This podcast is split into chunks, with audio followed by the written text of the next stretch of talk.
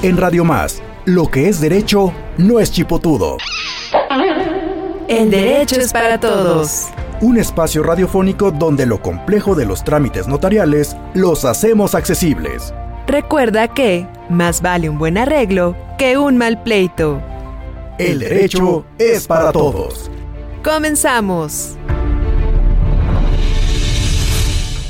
Estimado auditorio, muy buen día. Este es su programa El Derecho es para Todos. Como todos los lunes estamos aquí con usted trayéndole todos los temas que tienen que ver con el derecho notarial para hacerle más fácil su día a día, orientarlo en los trámites y darle los elementos también para que pueda usted defenderse si es que lo necesita. Estamos con mucho gusto en un tema muy interesante que nos ha pedido nuestro auditorio. Temas selectos de poderes. Eh, aunque ya hablamos en un programa de poderes, quedaron muchas dudas que nos ha ido plantando el auditorio y nos han pedido que tratemos este tema en algunas cosas que le vamos a ir comentando a través del programa.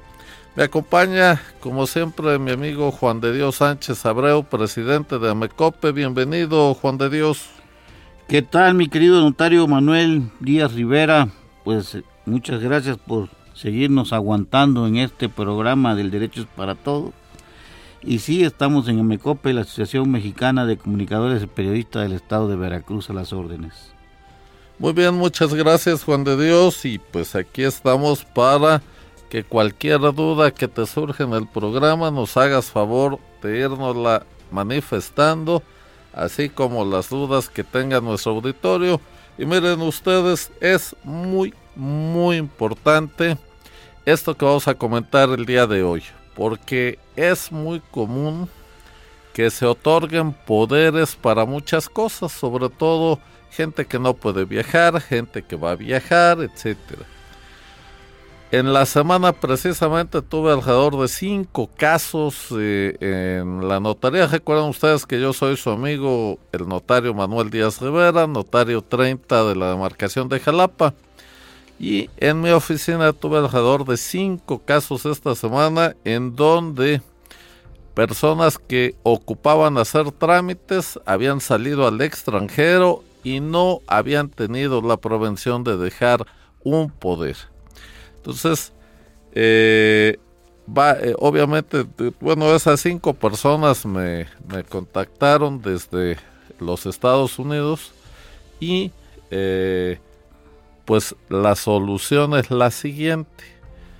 Cuando una persona quiere otorgar un poder para que surta efectos en México, si tiene una residencia legal en Estados Unidos, tiene que tiene dos bueno tiene dos formas de hacerlo.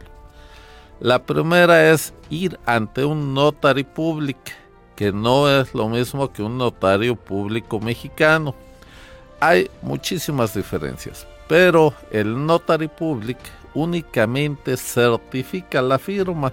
Entonces yo voy checa que sea yo quien está compareciendo esto es con mi identificación y Dice, pues sí, aquí se apersonó Manuel Díaz, me presentó esta identificación y tal. Pone su sello, son eh, unas patentes que les da el gobierno acreditando un curso en línea de determinadas horas, pagando por esa patente y no es necesario que sea abogado, no asesora a las personas, a los usuarios en nada, lo único que verifica es que sea esa persona a través de una identificación. Eso es todo lo que hace el notario público, pero puede hacerse un poder ante él. Lo recomendable es que esa opción la tome quien sí tiene su legal estancia en Estados Unidos. ¿Por qué? Porque después de esto, para que surta efectos en México, tendrá que acudir a la Secretaría de Estado de la entidad de la Unión Americana donde se encuentre para hacer un procedimiento que se llama apostilla. Este procedimiento es la certificación por parte del gobierno de que ese sello y esa firma del Notary Public son verdaderas, válidas y vigentes. Y entonces, si no tiene el usuario la legal estancia en Estados Unidos, pues obviamente no va a poder acudir a una instancia de gobierno de aquel país.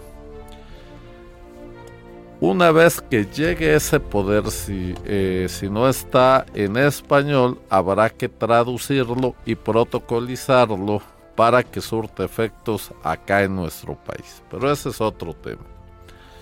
Eh, estamos entonces en Estados Unidos, tenemos un agente con legal estancia. Esa es la primera opción, acudir al Notary Public y después apostillar para enviarlo y ya acá hay que hacer ese procedimiento que les explicaba. Segunda opción, una persona en este con la legal estancia o sin la legal estancia en Estados Unidos, como hay muchos paisanos, puede acudir ante el cónsul mexicano y el cónsul mexicano hacer ese poder. El cónsul mexicano tiene las facultades notariales inherentes a su cargo de cónsul. Tenemos un problema y aunque tienen una formación del Servicio Exterior Mexicano, pues no tienen los cursos y las actualizaciones que tenemos los notarios. Y entonces lo que normalmente hacemos es mandarle al usuario un formato del poder que se ocupa, porque cada poder es distinto, eso es bien importante. Eh, entonces, acude al cónsul, para esto tiene que sacar una cita por internet, le dan su cita, va, le solicita lo que quiere, es importante que ya lleve los requisitos y el formato del poder que ocupa, entonces de ahí le dan otra cita para que vaya a firmar. Acude a la firma y de ahí le dan otra cita para que recoja el poder. Y después de la pandemia esto se hizo muy largo.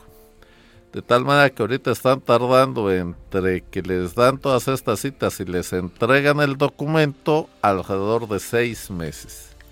Entonces por eso es muy importante, si usted o un familiar, querido auditorio, va a salir al extranjero, en forma legal o ilegalmente, es muy importante que deje usted un poder, como dice el dicho, a quien más confianza le tenga, y ese es el tema también de hoy, a quién le damos poder. Que se lo dé a esa persona para que no tenga que estar haciendo este procedimiento. Hasta donde yo me quedé un poder ante el consulado estaba sobre 110 dólares alrededor de, de dos mil pesos, etcétera, más el envío y demás. Entonces, si usted lo hace aquí, pues ya se ahorra todo eso. Y deja usted seguro sus trámites, sus procedimientos, todo lo que tenga que hacer acá. Está usted escuchando El derecho es para todos. No te quedes con las dudas, ¿por qué? Para uno que madruga, hay otro que no se duerme. Envíanos tus preguntas al WhatsApp 2281 380854. El derecho es para todos. Continuamos.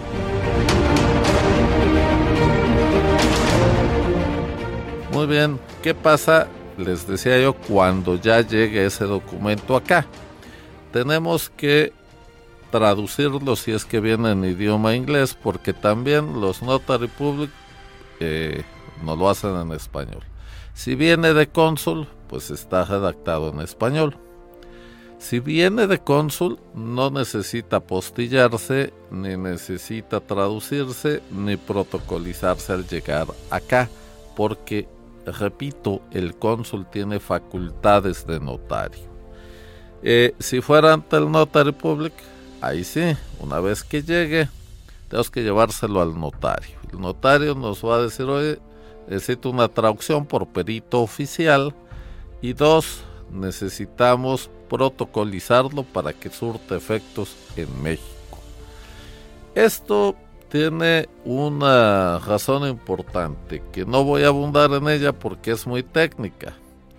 Eh, es los países que participan en el Tratado de la Haya tienen esta posibilidad de apostillar. Si el país no estuviera en el Tratado de la Haya, hay que hacer lo que se llama un procedimiento de certificación sucesiva.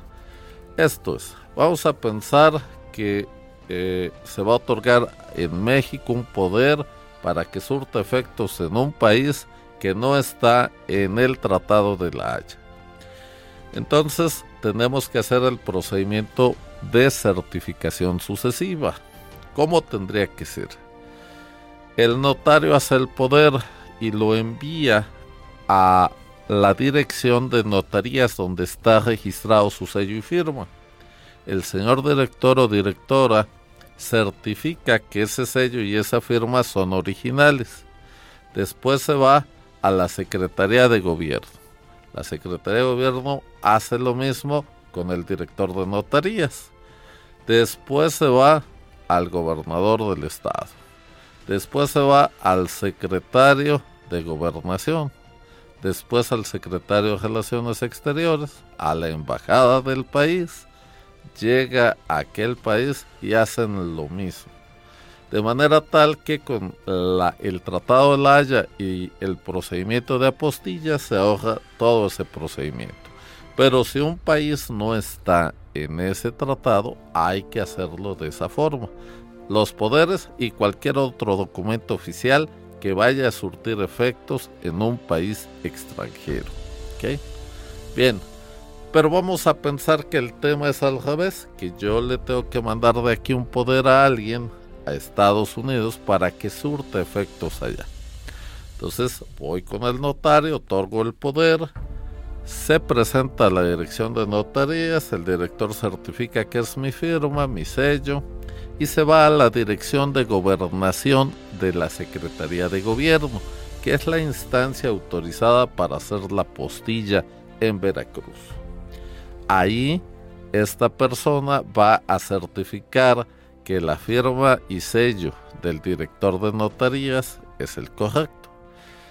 Y le pone una etiqueta que lleva una leyenda, los datos del poder del notario, etcétera, y con ese surte efectos en el país al que va. Vamos a pensar que va a España, pues no hay que traducir nada, etcétera. De tal manera que dependiendo del país al que se mande son los requisitos que hay que hacer. Pero lo importante de todo esto, querido auditorio, es que prevengamos que cuando alguien vaya a salir pues deje este tipo de documentos hechos para que no tenga ningún problema ni haga gastos de más cuando esté en aquel país. ¿Cómo ves, este estimado Juan de Dios? Muy bien, mi querido notario, bien, dices que hay que prevenir. Eh, yo tengo una duda, entonces si yo me voy de inmigrante a Estados Unidos, pero estando allá, pues no tengo residencia, sí puedo hacer un poder, ¿no? Ante el consulado mexicano. Ante el consulado, no tengo ningún problema, aunque sea inmigrante. Es correcto, obviamente tendrás que identificarte ante el señor cónsul, etcétera. Perfecto. Y la otra es, ¿qué tipos de poderes hay y qué vigencia tienen? Cómo no, este, efectivamente esa también es una pregunta de nuestro auditorio. Este, mira, Vamos a diferenciar primeramente lo que es el instrumento del poder y lo que son las facultades del poder. El instrumento que es la forma en que hacemos un poder. Un poder eh, siempre debe ser ante notario.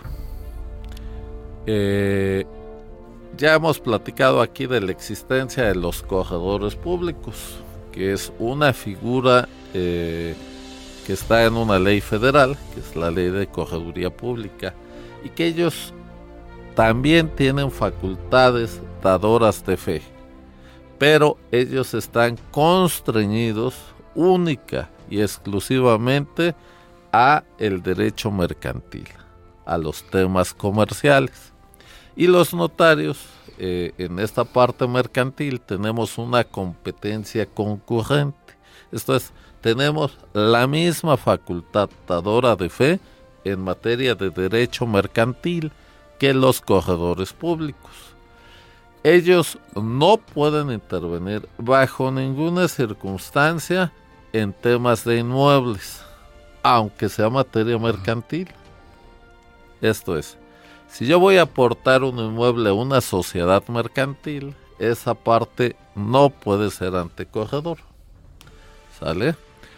Si me pide un cliente un avalúo para efectos fiscales, eso no lo puede hacer el notario, lo tiene que hacer el corredor. ¿Ok?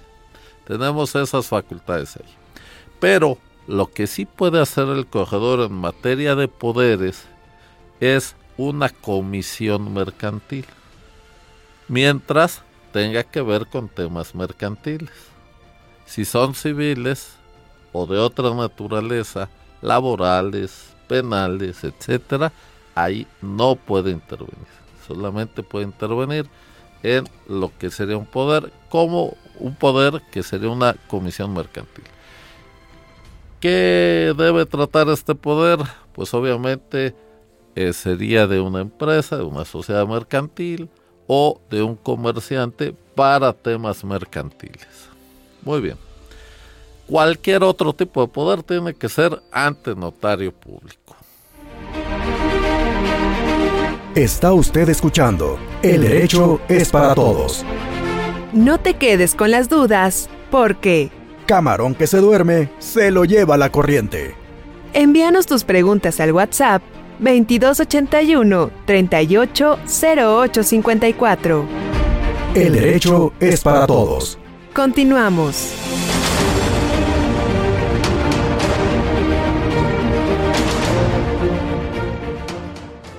¿Qué tipos de poderes? Me pregunta Juan de Dios. Miren ustedes, depende de las facultades. El Código Civil establece tres generales. Pleitos y cobranzas, actos de administración y actos de dominio. Y pareciera que los actos de dominio incluyen pleitos y cobranzas y actos de administración y los actos de administración incluyen pleitos y cobranzas. No es tan exacto aquí lo más recomendable, la segunda recomendación del día de hoy, es que hagamos poderes específicos. Si yo ocupo que Juan de Dios vaya y haga una declaración en mi nombre, pues para eso otorgue yo el poder. Y la otra recomendación es que le pongamos una vigencia a ese poder para evitar que después haya un mal uso, un malentendido o lo que ustedes quieran. De hecho, la tendencia a nivel nacional es precisamente que la misma ley en los estados está limitando la vigencia de los poderes. Porque estados como Veracruz, si tú no limitas tu poder, el poder dura toda la vida. Toda la vida del que lo otorga y toda la vida del que lo recibe. Entonces, bueno, eso de alguna manera es peligroso. ¿Cómo se extingue un poder? Por la revocación. Si yo no hago un poder irrevocable, entonces yo solito voy y lo revoco. Si hago un poder irrevocable no quiere decir que no es revocable. Lo que quiere decir el poder irrevocable, que generalmente se hacen cuando hay un negocio subyacente ahí, ¿no? Porque de qué otra manera haría un poder irrevocable entonces, eh, si hay un poder irrevocable y hay que revocarlo, entonces debemos de acudir el que da el poder y el que lo recibe, porque se sobreentiende que hay otro negocio ahí atrás de ese poder. Entonces es bien importante que cuidemos mucho eso. Si usted no es especialista en derecho, cuando vaya usted a firmar algo ante notario, hágase acompañar de un abogado de su confianza. El notario tiene la obligación de explicarle las consecuencias legales del acto, pero a veces eh, se dificulta la terminología. Esa también es la razón hoy de este programa y de la asesoría gratuita que estamos otorgando en la notaría a mi cargo. ¿Para qué? Para que no le quede ninguna duda, estimado auditorio, de lo que usted va a afirmar. Que esté plenamente consciente, porque a veces por las cajeras le decimos al señor notario, cuando nos dice, oiga, ¿y ya entendió? No, sí, todo. Si quieres se lo explico y se lo repito. y resulta que no. Entonces, es bien, bien importante Aquí no hay letra chiquita en las escrituras como en los contratos que le dice, a ver. Como cuando te casas. Como cuando te casas, ¿no? Y fíjate que ahí el encargado del registro civil no tiene la obligación de explicarte las consecuencias, sino yo creo que todos nos regresamos de la puerta. Pero bueno, eh, es bien importante esa obligación de nosotros los notarios explicar y eh, procurar que sea entendido todas las consecuencias legales del acto. Pero eh, lo que sucede muchas veces es que eh, andamos todos con las premuras de tiempo y entonces el usuario dice, sí, sí, sí, ya, sí. Usted, pásame para firmar que es lo que me urge, cobrar e irme. Pero sí es muy importante. De manera tal que lo que tenemos que hacer precisamente es leer y entender. Y entonces si hacemos eso, vamos a evitarnos muchos problemas. Muy bien, entonces estamos con los tipos de poderes que me preguntaba Juan de Dios y dos usuarios a través de nuestro WhatsApp. Recordarles nuestro WhatsApp 2281 380854, dudas, preguntas, aclaraciones y propuestas de temas con mucho gusto. También hemos estado dando asesorías gratuitas en este WhatsApp, entonces con mucho gusto, querido auditorio. Y decíamos que la ley establece en general tres tipos de poderes, pleitos y cobranzas, actos de administración y actos de dominio, y que pareciera que eh, los actos de dominio incluye los pleitos y cobranzas y actos de administración, y los actos de administración incluyen los pleitos y cobranzas. Pero esto no es tan exacto. Eh, vamos a pensar en un poder para actos de administración de una empresa que se dedica a vender coches.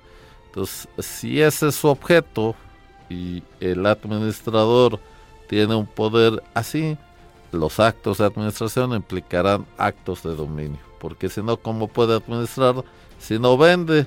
Si el objeto es vender. En fin, que cada poder es un traje a la medida. Entonces lo que yo recomiendo, les decía, no es hacer un poder para pleitos y cobranzas y ya, sino especificarlo para qué es. Y si podemos limitarlo en tiempo, mejor. Esa es la recomendación. Les decía que la tendencia es hacerlo. Veracruz todavía no lo hace.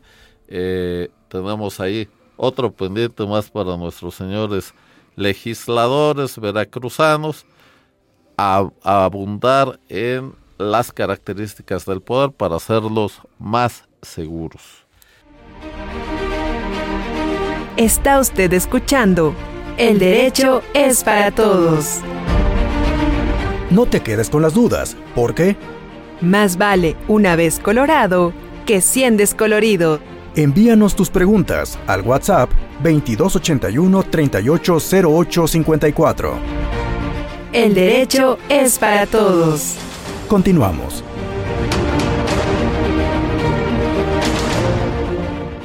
¿Alguna duda, Juan? Oye, oye notario, yo, yo conozco una familia que una persona de la familia se fue a, al extranjero eh, y terminó sus estudios y ahora le avisaron que tenía que regresar por su certificado o su título, pero ella le dejó poder a su hermano y ya su hermano se puede presentar ante la universidad a recoger su título. ¿Ese qué tipo de poder es?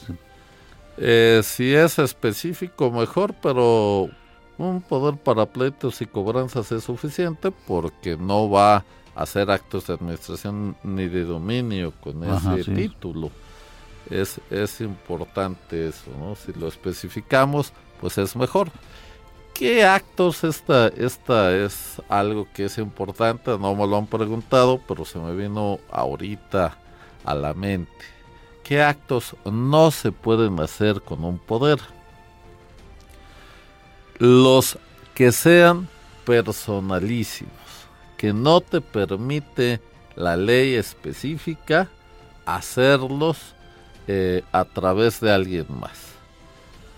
¿Cómo qué? ¿Cómo tramitar tu INE? Eso no puede ser mediante poder. Eso no lo puede hacer nadie más que tú personalmente, ¿no? Pero casualmente, casarte sí lo puedes hacer por poder, solo firmar el acta de matrimonio. Ya te estoy percibiendo una risa morbosa. No, no, no. Para casarse podemos hacerlo con poder, pero obviamente para el matrimonio civil de firmar el acta de matrimonio. Yo puedo firmar, si un amigo me da un poder, yo puedo firmar en su matrimonio. Sí, claro. Puedes registrar un hijo con poder si es un poder bastante, o sea, suficiente para ese acto. Entonces, tener muy en cuenta esto, estimado auditorio, haremos una pausa. Recordarles que estamos hablando de temas selectos de poderes. Eh, dudas, preguntas, aclaraciones a nuestro número WhatsApp 2281 38 0854. Regresamos.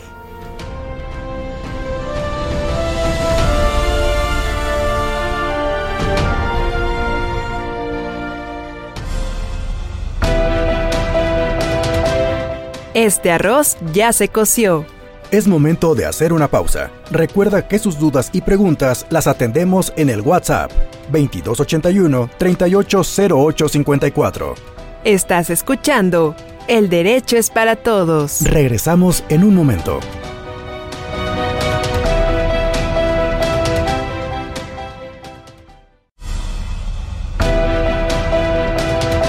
Estamos de vuelta en El Derecho es para Todos. Envíanos tus dudas y preguntas al WhatsApp 2281 38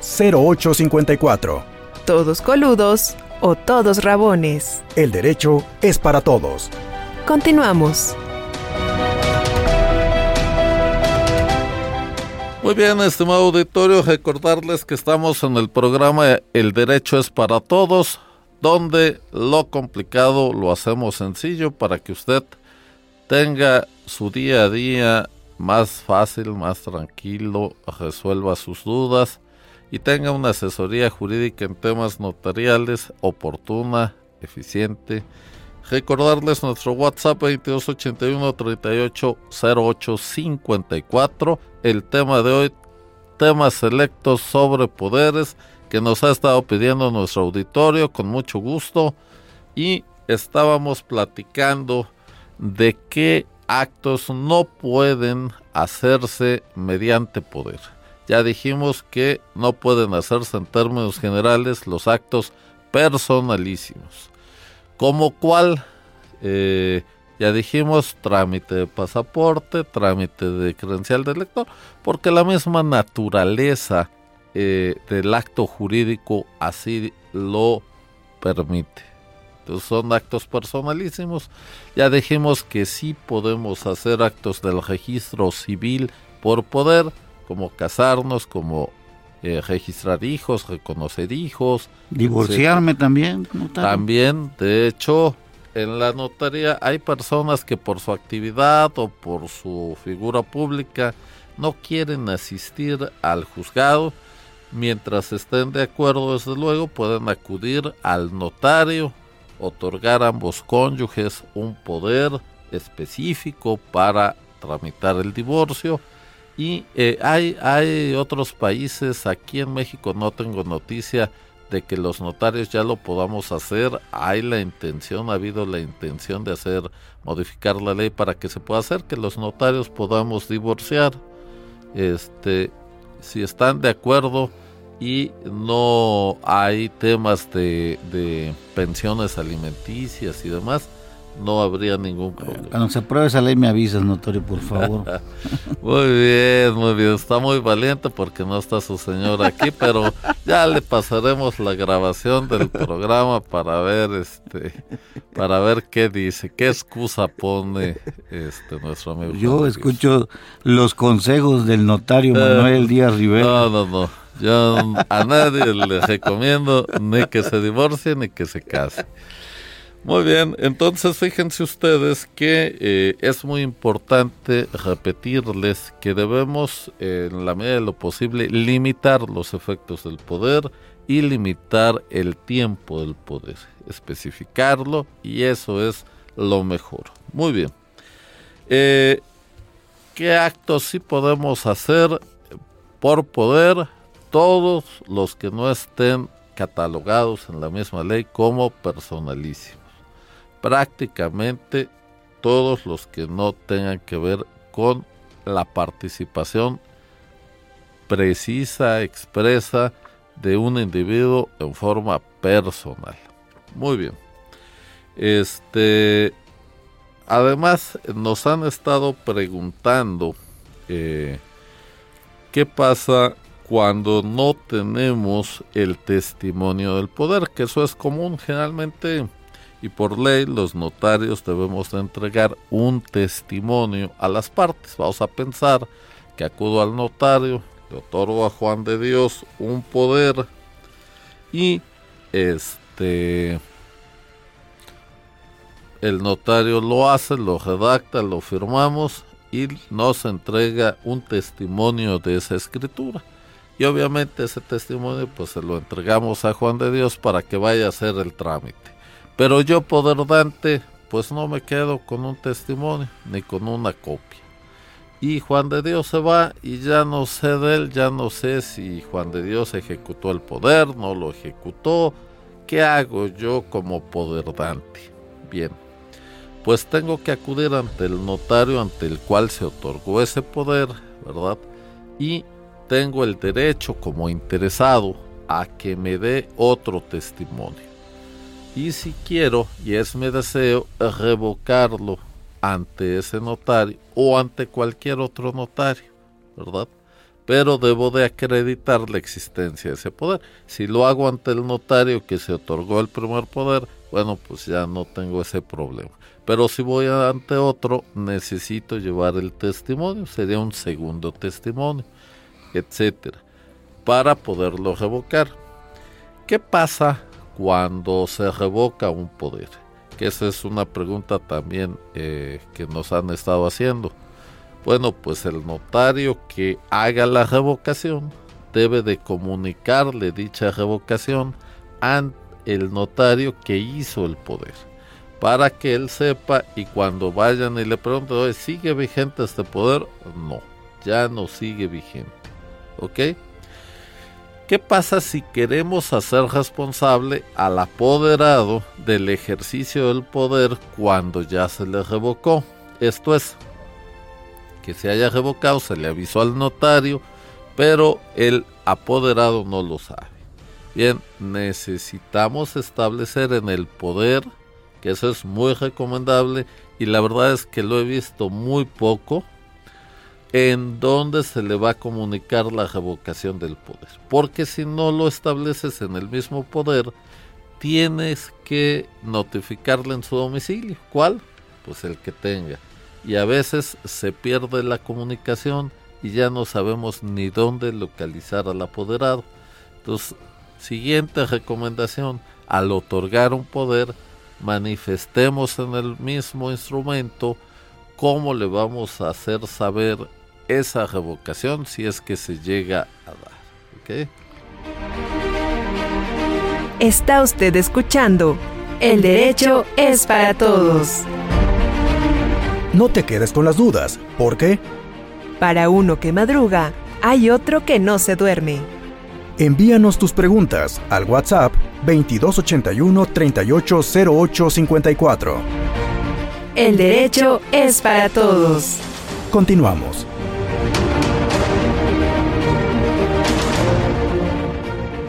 ¿Qué pasaría, notario, si, en caso de que no se le avise a la persona que ya se le revocó el poder y esta persona sigue usando el poder porque él, a nadie le dijo que ya estaba revocado y sigue usando ese poder.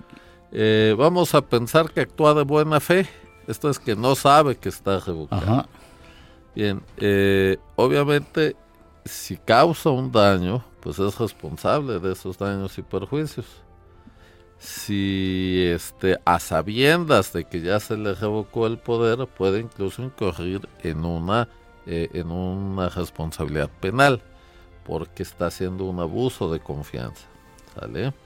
Dependiendo la naturaleza del caso. Lo recomendable es que si otorgaste un poder, ya cumplió su objeto, no lo ha cumplido, pero ya no quieres que siga vigente, que se revoque. Obviamente todo esto tiene costos, pero es preferible a tener repercusiones jurídicas no deseadas. Muy bien. Eh, ¿Cómo se termina el poder? Pues por una revocación. Ya dijimos que si es un poder irrevocable, eh, tienen que acudir el poderdante y el apoderado y con eso se revoca. Hay unos temas interesantes aquí inherentes a esto porque eh, la vez pasada que hablamos de poderes tocamos el tema del lavado de dinero y a mucha gente le interesó. Era común eh, en este país y en nuestro estado Veracruz que alguien le pagaban una deuda con un inmueble o compraba un inmueble para especular y le decía a la otra persona, no, no me escritures para no gastar, dame solamente un poder. Y ya cuando yo lo venda, pues firmo la escritura y nos ahorramos esa escritura y obviamente ese impuesto sobre la gente. Bien, y así funcionaba, era común esto nace la ley de, lavado de dinero para evitar el lavado de dinero, que tiene un nombre muy largo, pero vamos a decirle así. Y nos establece a los notarios la obligación de integrar un expediente único. Y entre otras cosas nos dice que tenemos que tener cinco documentos del poder dante actualizados. Entonces ya ahora eh, el apoderado tendrá que ir para poder ejercitar ese poder ante notario y decirle al que le dio el poder, oye, pásame tu identificación oficial actualizada, tu comprobante de domicilio no mayor a tres meses, acta de nacimiento, CURP y tu constancia de situación fiscal. Y entonces el otro este, dice, espérame, pues, ¿cómo? ¿Por qué? Porque si tú vas y vendes a nombre de otra persona, tú estás causando un ingreso fiscal para esa persona. Y tal vez con ese ingreso, si iba a pagar sus impuestos anuales en una tasa, ahora con ese ingreso va a tributar en otra tasa más alta. Y eso que parecía un buen negocio, hoy ya no lo es tanto. Entonces, de verdad que yo en la notaría he visto muchos casos. El año pasado, una persona, por un tema como este, iba a pagar 15 mil pesos de impuestos sobre la renta anual y se le fue a 500 mil. En, algo que tal vez se ganó 50 mil pesos. Pero como le subió la tasa de tributación, le, le ingresó además ese ingreso a él. ¿Por qué? Porque esa venta se hizo con poder. Entonces, cuando les explica todo uno todo eso, bueno, pues no debe uno de dar un poder. Depende para qué. Pero si yo lo limito en el tiempo, entonces a ver si te lo doy ahorita en febrero, marzo, sabes que cuando mucho lo puedes ejercitar este año y me tienes que avisar para que yo declare ese ingreso en mi declaración informativa. Porque recuerden que si no hacemos esa declaración informativa, aunque sea un ingreso no grabado, Hacienda nos puede requerir eso como ingreso no declarado. Y entonces ya tenemos una discordancia fiscal en la información. hoy en día estos temas son muy delicados. Y segundo, que tal vez ya no encuentre yo al, al poder dante y ya no pueda yo tener sus documentos actualizados y ningún notario hoy en día se va a arriesgar a utilizar un poder sin integrar ese expediente único para la unidad de inteligencia financiera del SAT. Entonces, hoy, de verdad, utilizar poderes, sobre todo sobre inmuebles, es un riesgo muy alto, tanto para el que da el poder por el ingreso como para el que lo recibe, porque de todas maneras tiene para poder ejecutar ese poder que tener una documentación actual. No puede tener una documentación anterior y con eso usarla.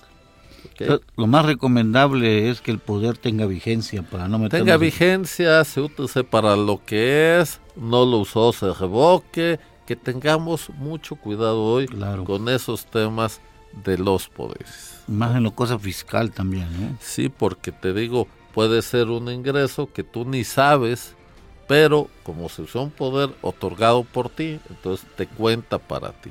Y tú pensando que estás muy bien fiscalmente, resulta de repente que te llega un requerimiento a tu buzón fiscal que ni te acuerdas cuál es tu clave ni tu usuario. Y de repente entonces llegas, vas a vender una propiedad grabada por el servicio de, el, servicio de administración tributaria. Espérame, ¿de qué? Ya vas, no, pues es que usted vendió uno. No, yo lo vendí hace 10 años. ¿Sí? Su escritura de venta. Ah, no, es que dio un poder. Ah. Entonces, de verdad que estos casos, les comento, este de una gente que iba a pagar 15 mil pesos, terminó pagando 500 mil pesos. Y perfectamente claro y establecido y de acuerdo con la ley. Entonces, hay que tener mucho cuidado con los poderes que damos. Si ah, usted, querido auditorio, ha dado poderes, no sabe qué pasó con ellos, es preferible que los revoque y si es posible, pues que vuelva a firmar o lo que sea. Si usted se dedica a especular con inmuebles, pues hacer sus escrituras para que no tenga sorpresas, ni usted ni quien le vende. Entonces, todos esos detalles que antes no eran importantes, hoy sí lo son y pueden tener consecuencias muy graves. Ya ven por qué sí es importante la asesoría que nos da el notario Manuel Díaz, porque nos abre los ojos. Yo voy a revocar ese poder que le di a mi esposa porque posiblemente no vaya a ser que no me dé cuenta y me, me lleve al baile. Muy bien. Está usted escuchando El derecho es para todos. No te quedes con las dudas, ¿por qué? Camarón que se duerme, se lo lleva la corriente. Envíanos tus preguntas al WhatsApp 2281 380854. El derecho es para todos. Continuamos. Fíjate que también nos han estado preguntando qué hacen cuando ya están en el extranjero y fallece algún familiar en México y resulta que les heredó, ¿no? Entonces, bueno, lo primero es que hacen fiesta, ¿no? Entonces, no, pues, se murió el tío y me dejó una fortuna en México, pero yo estoy de ilegal en Estados Unidos. ¿Qué hago? No me quiero ir porque tengo un empleo bien remunerado, le mando dinero a mi familia, pero no quiero dejar de tomar esa herencia. Bien, como esta, este tema de herencias, fíjate que ahí incluso, aunque no está en el extranjero, si e, es muy común que incluso los herederos se tomen sus acuerdos entre ellos, estando no en el extranjero, dicen, bueno, mira, a ver, pues yo te vendo, a mí me toca la tercera parte, dame la mitad de lo que me toca y tú haces tu trámite, ¿no? Entonces, ese heredero que se queda va a tener que hacer una serie de trámites que implican las sucesiones, como ya lo hemos explicado en otros programas. O este heredero que está en Estados Unidos de forma ilegal eh, o legal, pero no quiere venir al país a hacer el trámite. Eh, y dice, bueno, yo otorgo un poder para hacer un trámite sucesorio. Siempre que llega una un cliente a la oficina a hacer un trámite de sucesiones, digamos que yo empiezo por el final, ¿qué va usted a hacer con esos bienes? Porque dependiendo de lo que usted quiera hacer con esos bienes, pues es lo que vamos a encauzar a través de la sucesión. hay que recordar que en Veracruz todavía podemos vender bienes eh, hereditarios si tenemos que cubrir eh, deudas mortuorias. Entonces, todos los gastos médicos del difunto que lo llevaron a su muerte y los gastos que dejó él, los, las deudas que dejó el difunto, etc. El mismo funeral, en fin. Entonces podemos vender sin adjudicarnos, nos autoriza el, el Código Civil hacerlo. Entonces, pero, ¿sabes qué? Pues el bien alcanza para eso, pero ya nada más, perfecto, hay que venderlo. Entonces, ese poder que nos va a otorgar esa persona que está en el extranjero, o el heredero que nos vendió sin adjudicarse, tiene que tener determinadas características específicas en el poder para que no nos dé un poder para abrir la sucesión, otro para adjudicarnos, otro para, otro trámite, ¿no? Entonces, esos temas tenemos que verlos antes. ¿Qué va a hacerse con ese inmueble? Pues se lo va a adjudicar el heredero. Ok, ¿cuántos son? Pues 10 hermanos. Y unos están en Estados Unidos ilegalmente, otros legalmente, otros en Tijuana, otros en Cancún. No saben ustedes la cantidad de asuntos así que nos llegan todos los días. Es bien común esto. Eh, y entonces pues tenemos que ver para que se otorguen esos poderes de una manera adecuada para evitar gastos innecesarios. Deben de llevar unas cláusulas específicas. Mucha gente dice, no, yo nomás quiero una carta poder notariada. Es muy común que las papelerías eh, vendan un formatito de carta poder que generalmente trae características de pleitos y cobranzas y ahí dice algunas cosas raras como que de tachar testigos y de este convenir y de una serie de términos este procesales.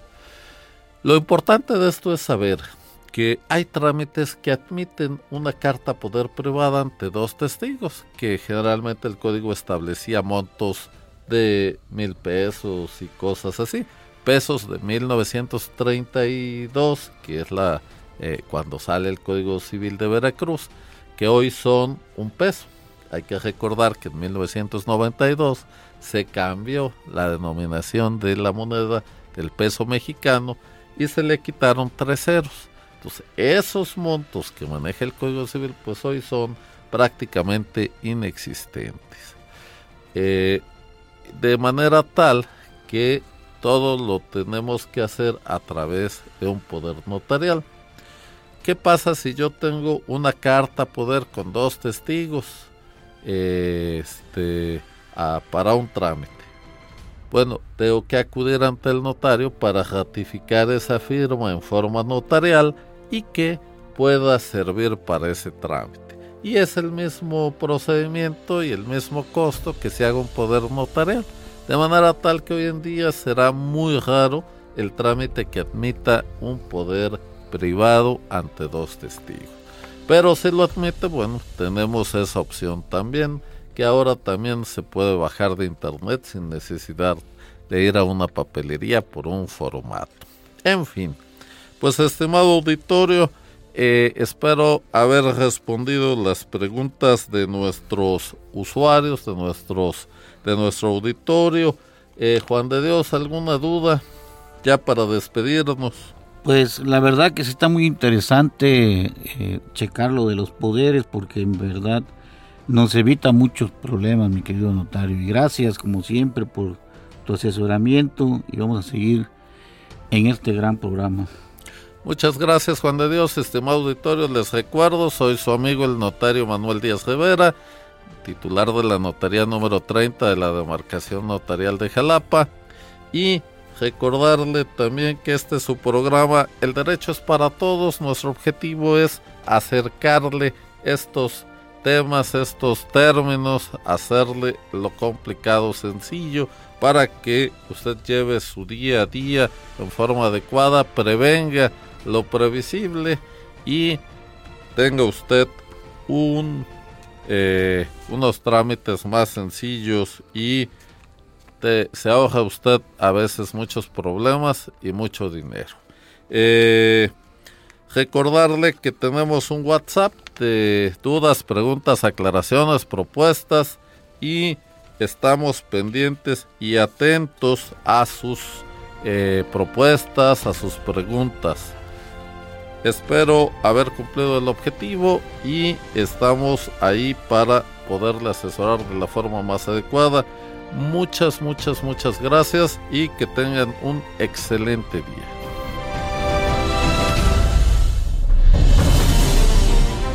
Esto fue El Derecho es para Todos. Un espacio radiofónico donde lo complejo de los trámites notariales los hacemos accesibles. Recuerda que más vale un buen arreglo que un mal pleito. Esperamos tus dudas y preguntas al WhatsApp 2281 380854. El derecho es para todos. No dejes para mañana lo que puedas hacer hoy.